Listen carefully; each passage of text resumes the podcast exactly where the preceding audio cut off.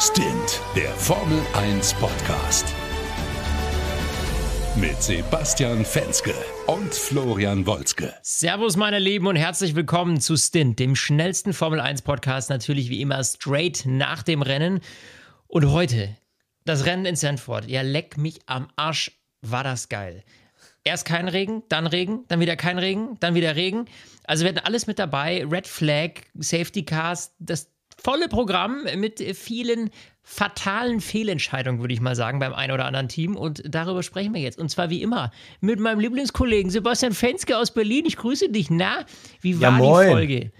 Ah, ich bin heute ein bisschen gesundheitlich angeschlagen. Wahrscheinlich schaffe ich heute deinen Redeanteil nicht. Aber ich, äh, ich tue mein Bestes. Und wenn, ich, äh, wenn es das ja, Letzte ist, was ich, ja tue schon 40 Sekunden Begrüßung gemacht, weißt du. ja, ey, dieses Rennen. Ich hatte dir mittendrin der WhatsApp geschrieben und meinte, ich habe behauptet, die kühne These aufgestellt, ja. Alonso wird das Ding gewinnen und ey, komm, äh, du hast zweiter nee, Platz nicht weit zurück, come on, ja? Seriously, da müssen wir noch mal drauf eingehen. Du hast geschrieben und nur damit ihr das mal hört, was er äh, geschrieben oh. hat. Er hat geschrieben, Verstappen wird nicht gewinnen, spüre das. Was hast du da gespürt? Hast du irgendwie deine Wünschelrute ausgepackt und dir gedacht, nee, das wird heute nichts oder wie lief das? Ey, jetzt mal ganz ehrlich, jetzt mal ganz ehrlich, jetzt gehen wir straight ins Rennen rein alle diskutieren, ja, es soll eine halbe Stunde regnen. Oh, ja, der Wettergott, ja, 40. Runde, ja, vielleicht auch erst in 52 Minuten. Die fahren los und es fängt sofort an zu regnen. Und ich mir denke so, hm, geil.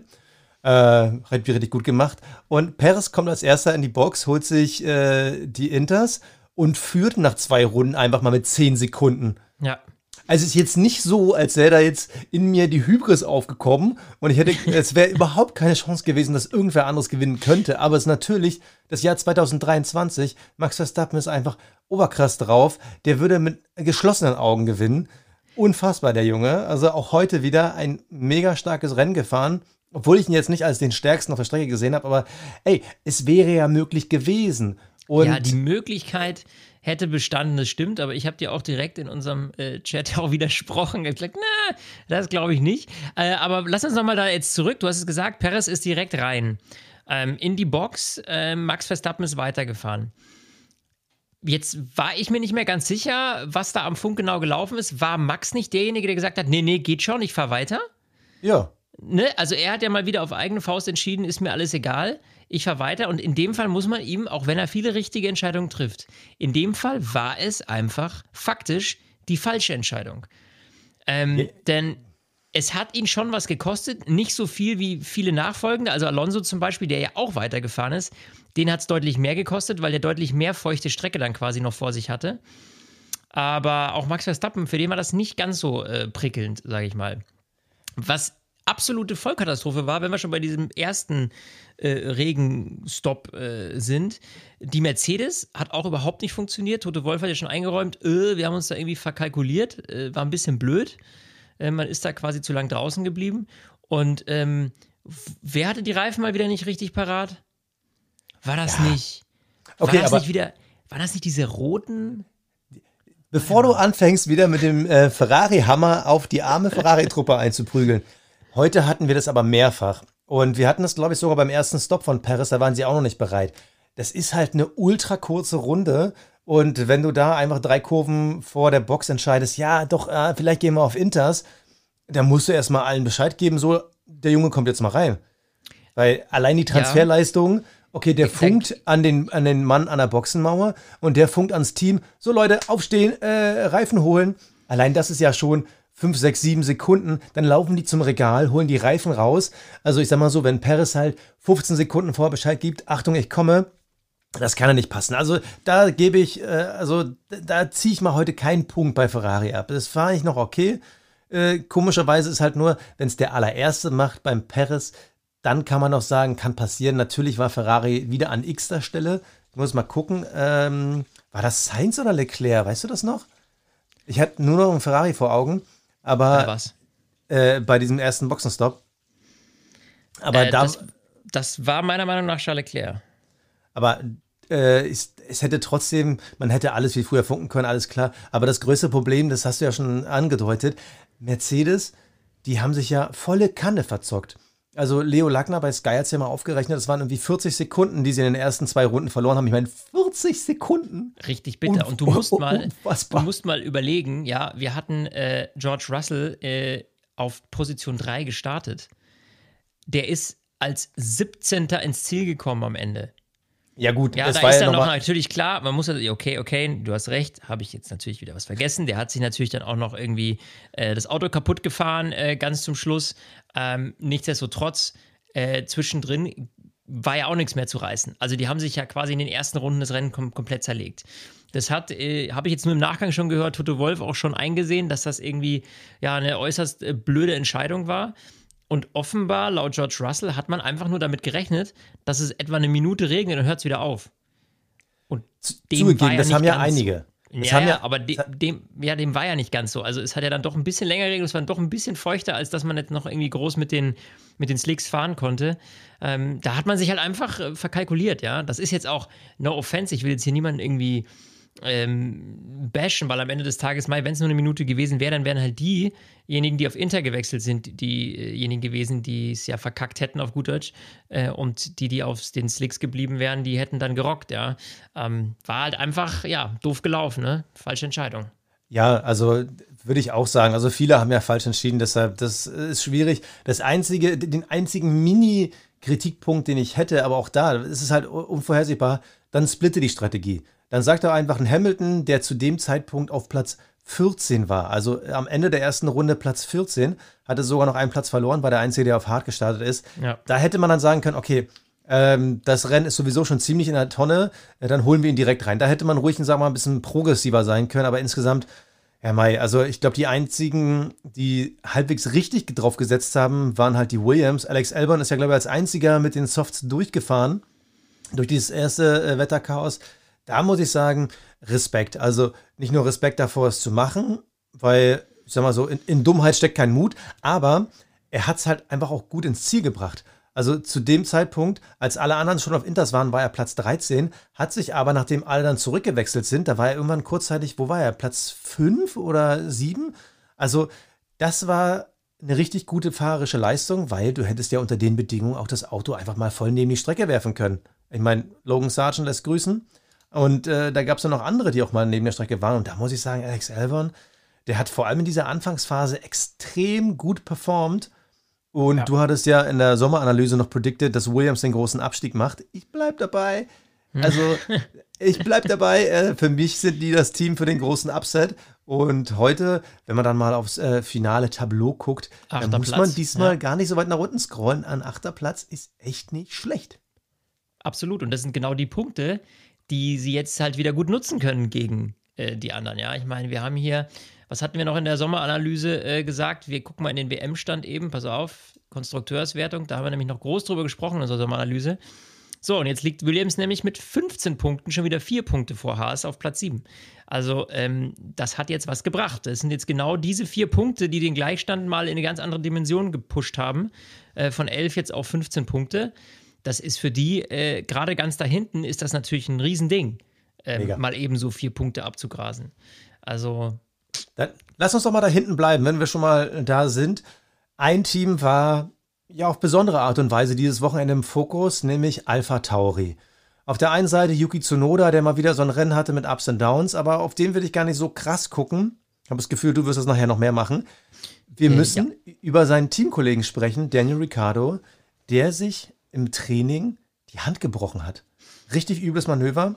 Ähm, zur Vorstellung, wer es nicht gesehen hat, also vor ihm ist in der äh, Steilkurve Piastri in die Wand gerauscht und er war da wohl durch ein bisschen verwirrt, ist dann auch abgekommen, hat aber dummerweise das Lenkrad festgehalten und dieser Einschlag, wenn dann halt die Vorderachse mit Gewalt äh, umgeschlagen wird, wenn du da deine Hand dran hast, das kann dann schon mal ordentlich scheppern und das hat er ihm gescheppert, das war wohl ähm, ein mehrfraktueller Bruch auch kein gerader, sondern Splitterbruch. Der wurde dieses Wochenende noch operiert und er soll wohl mindestens zwei Rennen ausfallen. Also gerade das Comeback, zwei Rennen gefahren, bums ist er wieder raus und der Ersatzmann vor ihm war Liam Lawson und also mal unter uns. Liam Lawson, sein erstes Formel 1 Rennen mit den krassesten Bedingungen, die du haben kannst, permanentes Absolut. Mischwetter, fährt am Ende auf Platz 13. Also Ja. Also Respekt. Also ja, Yuki Tsunoda, die haben mittendrin nochmal gezockt mit den Reifen, da haben sie sich verzockt. Äh, Lawson ist sogar vor Tsunoda gelandet. Also Ja. Respekt davor. Hätte ich so, ehrlich gesagt, nicht erwartet. Nee, hat er wirklich gut gemacht. Ich meine, klar war im, im Qualifying, da hat er nicht äh, viel gerissen, aber ähm, da war er auch teilweise an, über eine Sekunde hinten dran. Äh, nichtsdestotrotz, der ist das erste Mal irgendwie in dieses Auto gestiegen und er ist ja auch eher den Red Bull gewöhnt. Er ist ja Red Bull-Ersatzfahrer, ähm, hat mit dem Alpha Tauri weniger Erfahrungen, das, was ich soweit gelesen habe von ihm. Ähm, und da muss man wirklich sagen, der hockt sich da ins Auto und ähm, hat dann, wie du schon sagst, gerade diese krassen Bedingungen, Rennen mit Red Flag, diese ganzen äh, Themen, die dir da durch den Kopf gehen, im Vergleich zu einem Standardrennen, wo ich sage, okay, wir machen klassisch hier zwei Stopp- oder Ein-Stopp-Strategie, ne? Da ist ja alles durcheinander gewesen jetzt bei diesem Rennen. Und da muss man echt sagen, dass er das Ding heil nach Hause gebracht hat und dann auch auf einem 13. Platz ist echt solide.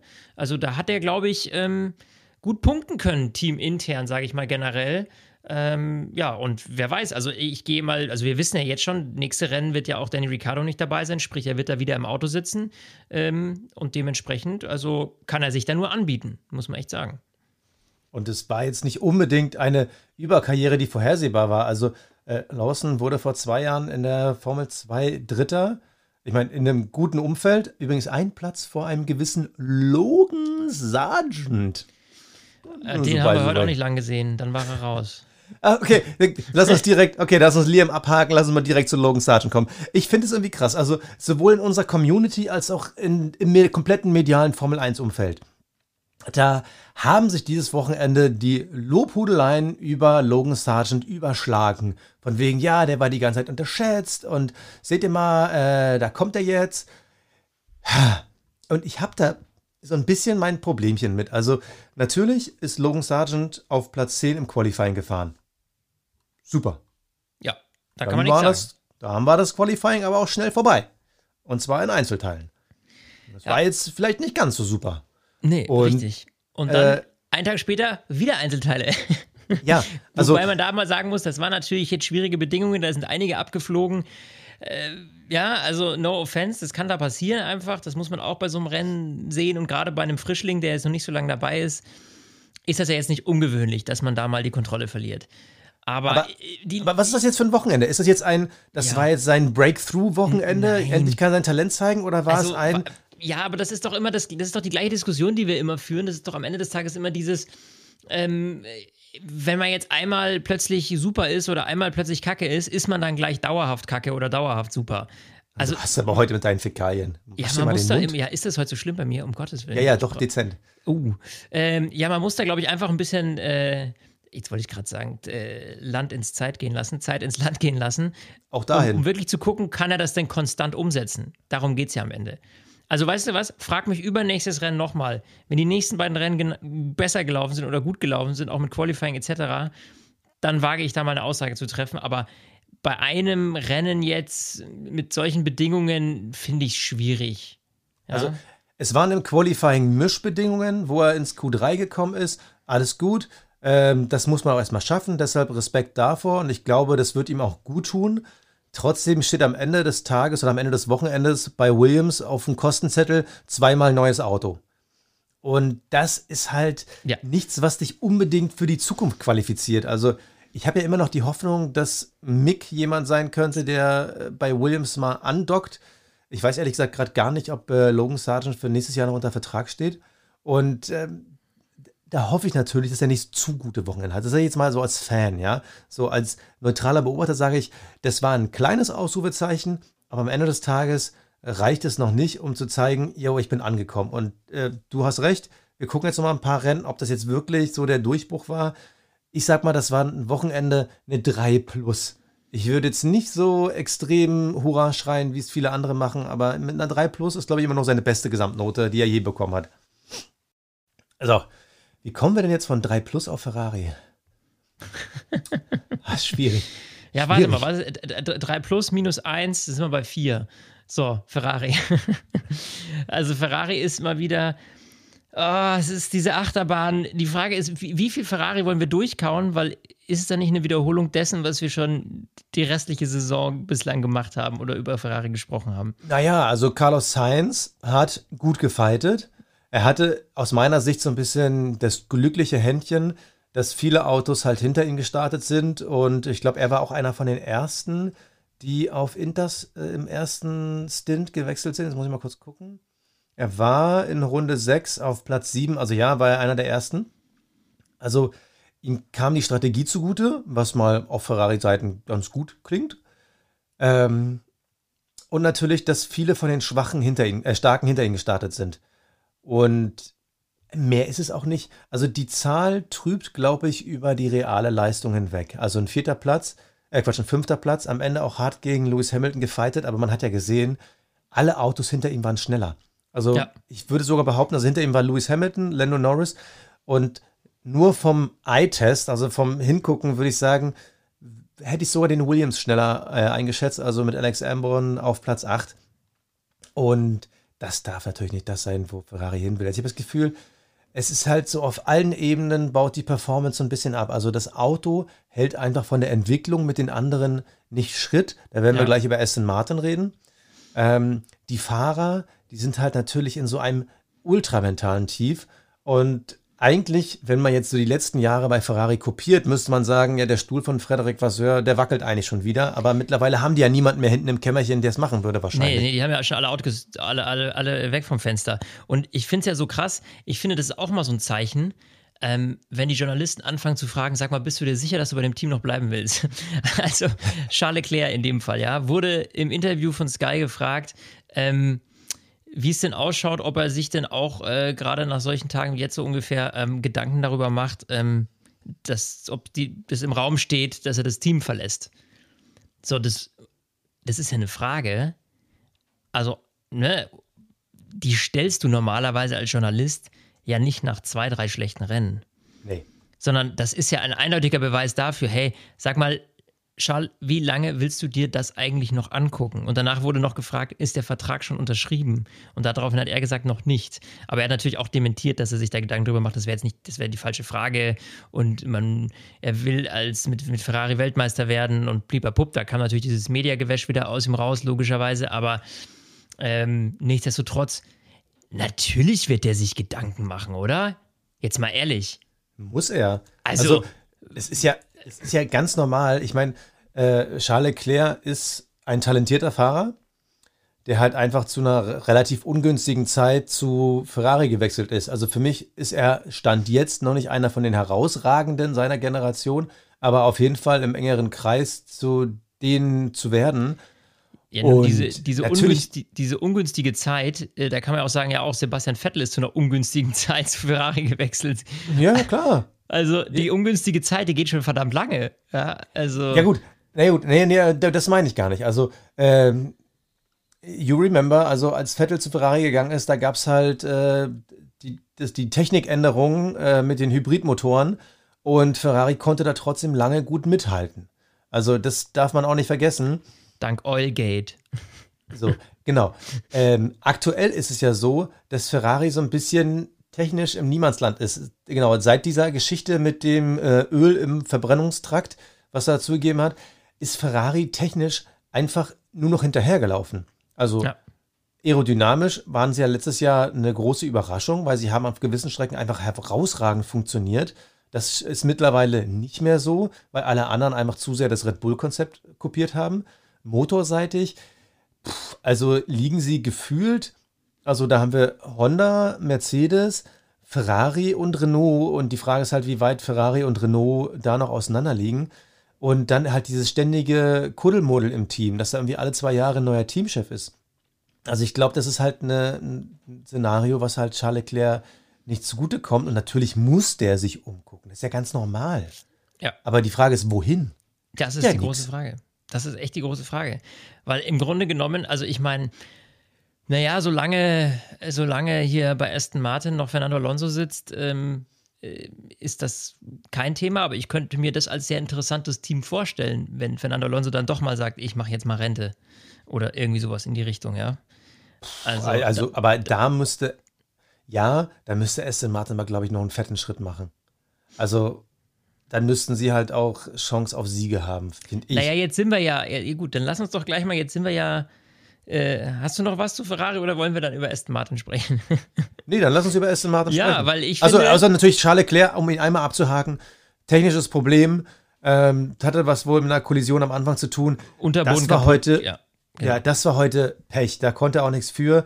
Im Gegenteil, es hat mir sogar leid, dass sie ihn so lange draußen gelassen haben.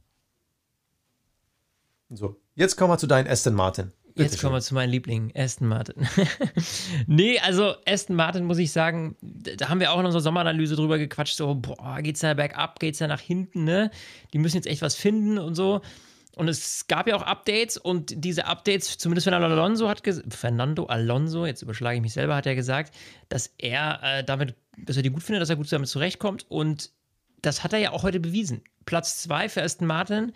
Ähm, auch wenn daran ja noch eine 5-Sekunden-Strafe von Sergio Perez, äh, nee, wobei, stimmt nicht, weil Nee, Sergio er Perez ist ja, genau, nee, er wurde ja gar nicht zurückgerundet. Das war ja eine große Diskussion bei dem, war- bei der Es war Red der Flag. Abflug. Es war der Abflug Genau. von Perez, der Alonso auf Richtig. Position 2 gespielt Genau. hat. Ja. Äh, nichtsdestotrotz, eine Position 2 beim Aston Martin ist verdammt gut, ja. Auch wenn wir heute, und das muss man natürlich dazu sagen, Bedingungen hatten aufgrund Intermediates und Regen und allem drum und dran, die ja sowas nicht so eins zu eins äh, widerspiegeln, wie die Performance am Ende tatsächlich ist. Aber der Aston Martin, fand ich, sah verdammt gut aus. Lassen wir jetzt mal äh, Lance Stroll außen vor, der da irgendwo hinten rumgedümpelt ist und nichts aus dem Auto rausgeholt hat. Äh, aber Fernando Alonso ist ja derjenige, der, sag ich mal, zeigt, was geht mit dem Wagen. Und äh, die letzten Rennen vor der Sommerpause, die sahen ja nicht so rosig aus für Aston Martin. Da haben wir noch gesagt, oh oh, wenn da jetzt nicht noch irgendwas Großes kommt, dann könnte es da nach hinten gehen. Das muss ich aber sagen, das haben die wohl gut hinbekommen. Also da wir brauchen jetzt mal so ein Rennen, vielleicht ohne Regen und Kuddelmuddel, um wirklich zu sehen auf trockener Strecke, hey, was kann der Ferrari? Äh, der Aston Martin, sorry. Und ähm, da sehe ich aber zumindest bislang echt eine gute Performance. Also das, was Aston Martin am Wochenende gezeigt hat, also primär Fernando Alonso, das fand ich schon sehr respektabel, oder nicht?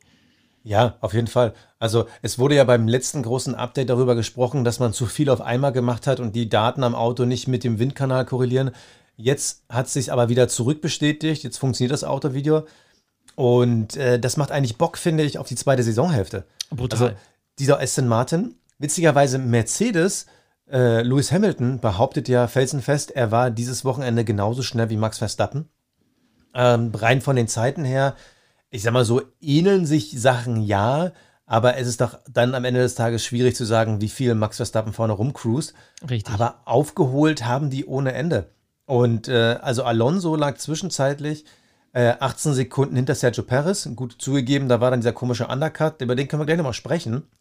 Ähm, die Mercedes lagen 54 Sekunden zurück und am Ende war es dann deutlich dichter. Klar, da war nochmal ein Safety Car etc. Aber äh, ich finde es eigentlich echt spannend zu gucken beim nächsten Rennen Monza. Und Monza ist ja prädestiniert, äh, um zu gucken, wer wirklich schnell ist. Gut, das wird, glaube ich, Mercedes auf den Geraden ein bisschen wehtun, aber ähm, da bin ich mal gespannt, weil da könnte Alonso, glaube ich, nochmal richtig on fire sein. Ja, denke ich auch.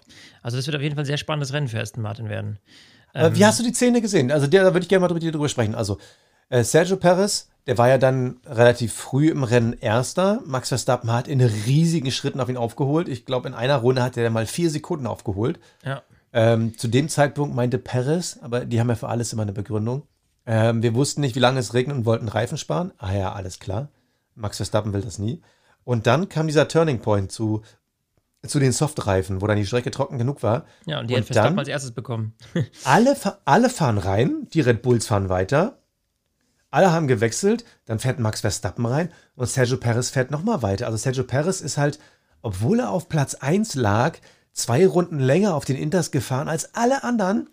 Ja. Und da muss ich ganz ehrlich sagen, das verstehe ich nicht. Er fragt mich, was intern funktioniert, weil Sergio Perez fragt dann ja sogar noch über Funk, äh, ob Max einen Undercut gegen die gefahren hat. Und da sagen die, ja.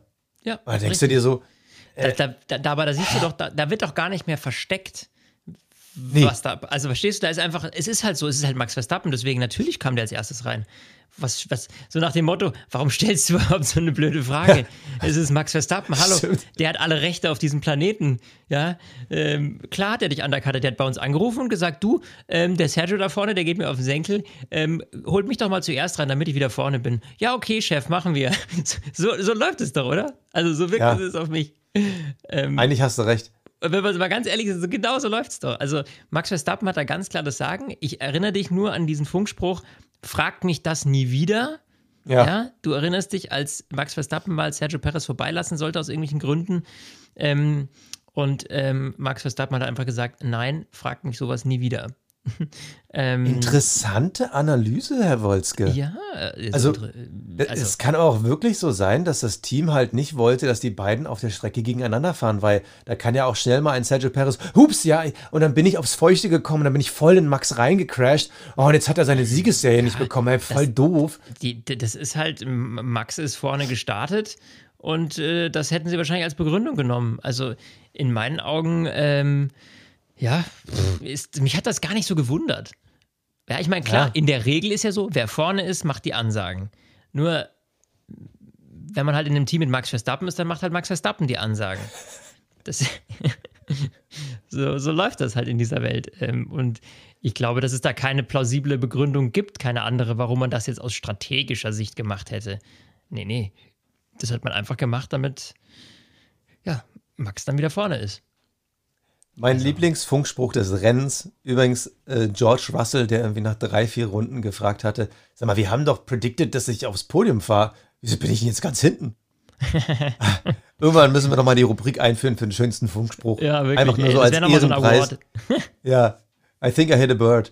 So, es, sind einfach, es sind einfach so viele Highlights dabei. So, also, dann geht's weiter. Also, wir hatten jetzt die erste Phase übersprungen. Es wurde von feucht wieder trocken. Und dann, zack, bum, peng, äh, Logan Sargent crasht. Damit war sein Wochenende dann vorbei und ähm, naja, halt schwierig. So, Pierre Gasly holt sich mal wieder, also darüber, also er ist auf meiner Shortlist für den Cockpit Klaus und das, obwohl er äh, aufs Podium gefahren ist, holt sich mal wieder eine 5-Sekunden-Strafe für zu schnell in der Box. Also mittlerweile ist das seine Lieblingsstrafe, aber egal. So, äh, Restart, alles bleibt so halbwegs, äh, bisschen Turbulenzen und dann kommt es wieder zum Regen. Und da eine kuriose Situation, über die müssen wir reden. Sergio Perez. Also grundsätzlich alle wechseln relativ schnell auf Inters. Ja. Und Sergio Perez fliegt in der ersten Kurve ab. Also zu viel Wasser, Aquaplaning, rutscht geradeaus. Ja. Und jetzt erklär du noch mal, damit ich mal meine Stimme mal wieder ein bisschen schonen kann, was da das Problem war und wie deine Haltung dazu ist. Ja, also Sergio Perez fliegt ab in der ersten Kurve äh, dreht sich und fährt quasi in entgegengesetzte Richtung, wenn man so will, um wieder auf die Strecke zu kommen. Also er fährt quasi äh, in die falsche Richtung, Richtung Start-Zielgeraden, um dann wieder auf die Strecke zu kommen. So, jetzt gibt es aber genau in dieser ersten Kurve ja einen äh, Notausgang. Sprich, da ist ganz hinten nochmal so eine Asphaltkurve äh, gemacht worden, hinter dem Kiesbett damit man quasi sicher wieder auf die Strecke kommt und eben nicht in die entgegengesetzte Richtung fährt und das am Ende der Startzielgeraden, weil das natürlich verdammt gefährlich ist. So, jetzt gab es die große Diskussion bei Sky. Ich persönlich wusste es nicht, muss ich dazu sagen. Jetzt gab es die große Diskussion bei Sky mit, mit, mit Ralf und Sascha. Ja, nee, der darf doch gar nicht so wieder zurück auf die Strecke, sprich in die entgegengesetzte Richtung. Der muss doch den Ausgang nehmen. Das Problem an der Situation war, dass er sich ja gedreht hat und somit quasi mit der Schnauze schon Richtung Startzielgerade stand. Also das heißt, er hätte nochmal einen U-Turn machen müssen in der Auslaufzone, um auf diese asphaltierte, um auf diesen asphaltierten Notausgang zu kommen. Äh, hat er nicht gemacht. Und dann war jetzt diese Diskussion, ist das jetzt strafwürdig, ja oder nein? Ich meine, wenn es diese Regel gibt, ganz ehrlich, ich kann schon nachvollziehen, dass das echt, echt gefährlich ist, gerade unter diesen nassen Bedingungen, wenn da jetzt einer gekommen wäre, und der wäre auch eben äh, geradeaus gefahren, weil er den Bremspunkt verpasst hat, dann wäre der quasi frontal in den reingefahren. Also das hätte einen Frontalcrash gegeben. Und da muss ich ehrlich gesagt sagen, wäre es dann nicht sicherer gewesen eigentlich, er hätte einfach nur kurz nochmal einen U-Turn gemacht und hätte dann den Ausgang genommen? Also ich finde auch, er hätte sich anders verhalten müssen. Ich finde es nachvollziehbar, dass es keine Strafe gab, aber es hätte ja trotzdem was passieren können. Also klar, er, ist, er hat sie halt gedreht, ist halt äh, rücklings eingeschlagen und stand dann schon mal in die richtige Richtung, um schnell da wegzukommen. Es ist ja eine Gefahrensituation gewesen, deshalb hau da bloß schnell ab. Aber ich denke mir auch, also die nachfolgenden Autos, ich meine, Alonso kann ja nicht weit weg von ihm gewesen sein, weil nee. er hat ihn ja kurz danach direkt äh, gesackt. Ja, ja, eben. So, also Ich bin bis jetzt immer noch verwundert, dass da keiner nochmal eine größere Beschwerde eingelegt hat, weil die 5-Sekunden-Strafe, die er bekommen hat, hat er für irgendwas anderes bekommen. Ja, die ne? hat er für Speeding in der Pitlane bekommen. Der ist nämlich Genau. in der Pit, äh, ist dann in der Boxengasse, hat er erstmal die, Wand, die Bande gestreift. Und, äh, Grandiose Szene Das war übrigens. auch so ein Ding, ist auch eine ge- geile Nummer, hey. Wo ich mir auch denke, Junge, das ist so eine Sache. So, ja, okay, bei euch geht es um jede Zehntelsekunde, aber ah, das muss man doch so ein bisschen, so ein bisschen mit Gefühl vielleicht machen, dann an den Stellen, weißt du? Und dann war er eben, ja, dann ist er quasi über den Punkt hinausgerutscht und war zu schnell in der Boxengasse und deswegen hat er eine 5-Sekunden-Strafe bekommen. Jetzt frage ich mich nur, hat man einfach nur keine Strafe gegeben, weil man gesagt hat, ja, pass auf, wenn es die Red Flag gibt, du sortierst dich hinter Alonso ein. Weil ursprünglich hieß es ja, ich hoffe, ihr kommt alle noch mit, ähm, ursprünglich ist es ja so, dass wenn eine Red Flag gibt, die Aufstellung die ist von der Runde davor. Und die wäre ja eigentlich gewesen, Perez vor Alonso. Das war ja kurz vor seinem Crash. Nee, aber Moment mal. Äh, das habe ich auch gedacht, aber gab es nicht, oh Gott, ich weiß nicht mehr, wann das war, aber irgendwann diese Saison gab es schon mal die Diskussion. Und da gab es ganz klares Commitment. Es gilt die Aufstellung vom letzten Moment, wo man sie klar äh, benennen kann. Ah, hat man das geändert? Ja, ja, wir hatten, wir hatten irgendwann, äh, da hatten wir aber auch damals diskutiert. Also da, früher war es halt wirklich so vom letzten Mal, wo sie halt über die Ziellinie gekommen sind. Das wäre quasi die Runde zuvor.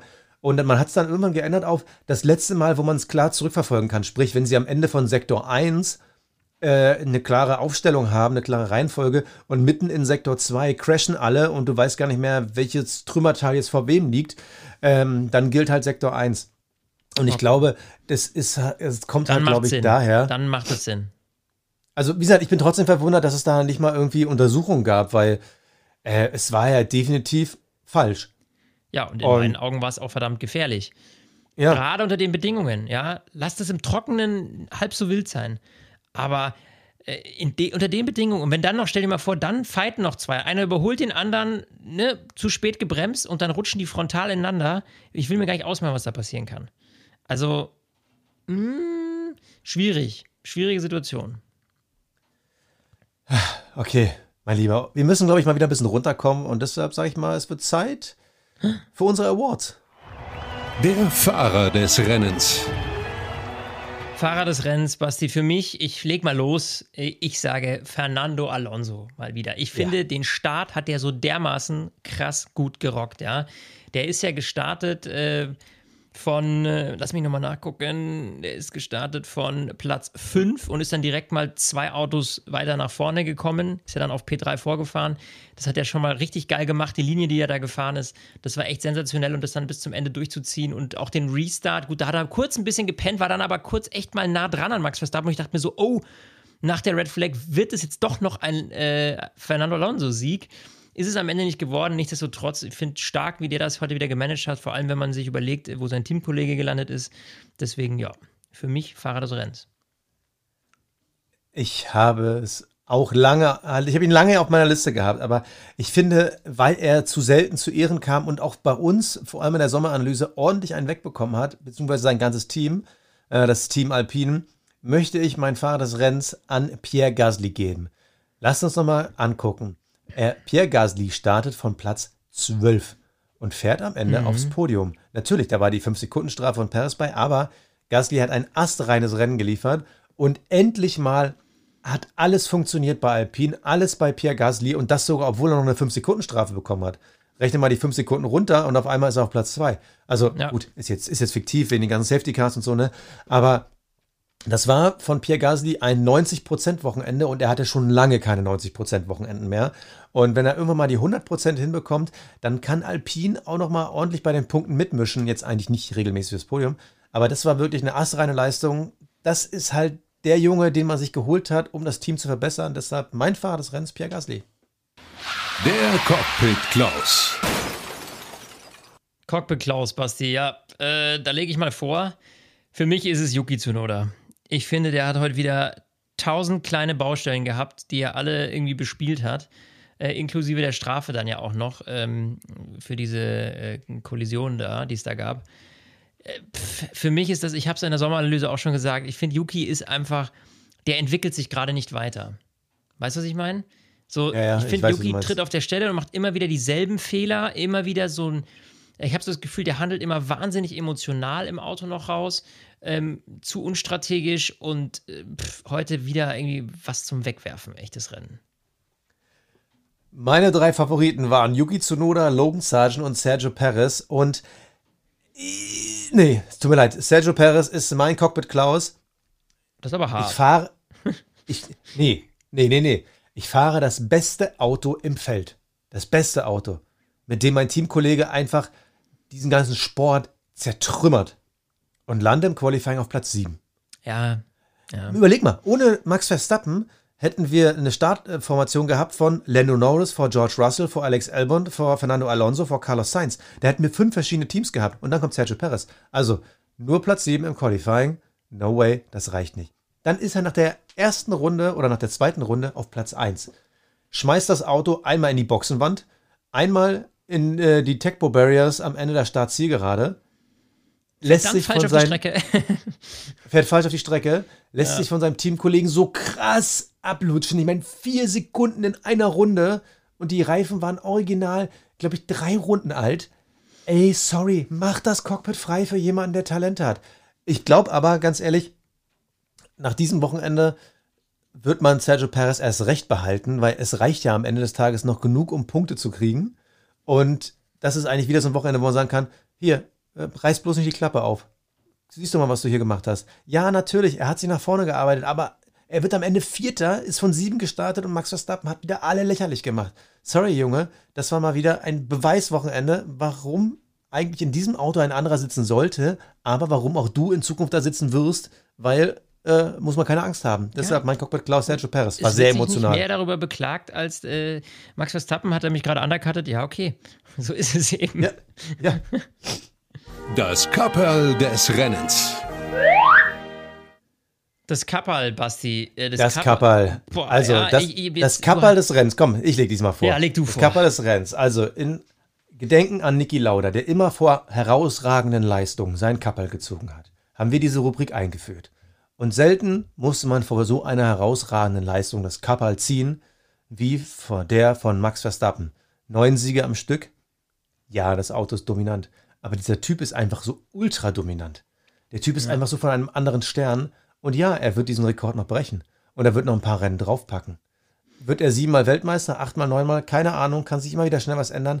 Aber er ist jetzt einfach so top of the pops, der Nordstern, äh, die 1A Plus Liga. Er dominiert die Formel 1 wie kein anderer. Schleimscheißer. Nein, es ist einfach auch heute wieder, du hattest nie, selbst als er an die Box kam und nur als Platz 6 wieder rauskam der- im ersten Stint, hatte man nie die Befürchtung, dass dieser Mann dieses Rennen nicht gewinnen wird. Und dann kommt er zurück und rockt einfach und danach cruist er mal wieder so Max Verstappen-Style. Ich glaube, es ärgert ihn, dass Alonso die schnellste Runde hat, aber ich ziehe das Kapperl vor den neuen Siegen von Max Verstappen. Wenn er wüsste, dass du eine Prediction gemacht hast bei mir in WhatsApp, dass er heute nicht gewinnen wird. Weiß er nicht, vielleicht schreibst du ihm nicht. Also mein Kapperl, und da muss ich sagen, es ist natürlich jetzt nicht so hochtrabend wie deins, aber ich muss sagen, dank Regengott ähm, hatten wir ein verdammt spannendes Sanford-Rennen. Weil Sanford ist jetzt nicht bekannt für die spannendsten Rennen, muss man sagen, so aus der Vergangenheit. Wir haben uns da ein bisschen mehr erhofft von diesem ganzen Steilkurven-Thematik etc. Ja. ja, hat nicht so das gebracht, was man sich eigentlich erwünscht hatte, glaube ich. Also zumindest kam es bei mir nicht an. Und ich muss wirklich sagen, Ja. es war bislang das spannendste Sanford-Rennen, was wir gesehen haben. Und deswegen, ja, ziehe ich heute mal Kappal vor. Danke, ähm, Mr. Rain, dass du uns äh, dieses spannende Rennen äh, beschert hast. Ja, Sprechen wir ganz kurz, bevor er unter den Tisch fällt, über Nico Hülkenberg. So, es war mal wieder dieses ein eher klassisches Rennwochenende von, ach, Haas ist auch mitgefahren. Also, es ist halt, es klingt bitter, ist aber so, ähm, startet von Platz 15 sein Teamkollege aus der Box, Endergebnis immerhin Platz 12. Durch das Safety Car auch nicht so weit weg von einem Lance Stroll, aber Punkte waren nie wirklich realistisch. Er sagt danach in Interviews, ja, wir hätten früher wechseln müssen. Ja, das sagt die Hälfte aller Fahrer, entschuldige. Ähm, ja, schade, aber ist halt so. Und übrigens, meine Prediction für Kevin Magnussen wird am Ende der Saison aufhören. Ist leider zerfallen. Mittlerweile gibt es wohl die ersten Stimmen, die sagen, er hat verlängert. Und ähm, Günther Steiner wurde gefragt, ja, warum denn Magnussen? Und klassischen Gün Günther Steiner rausgehauen. Es gibt keine anderen.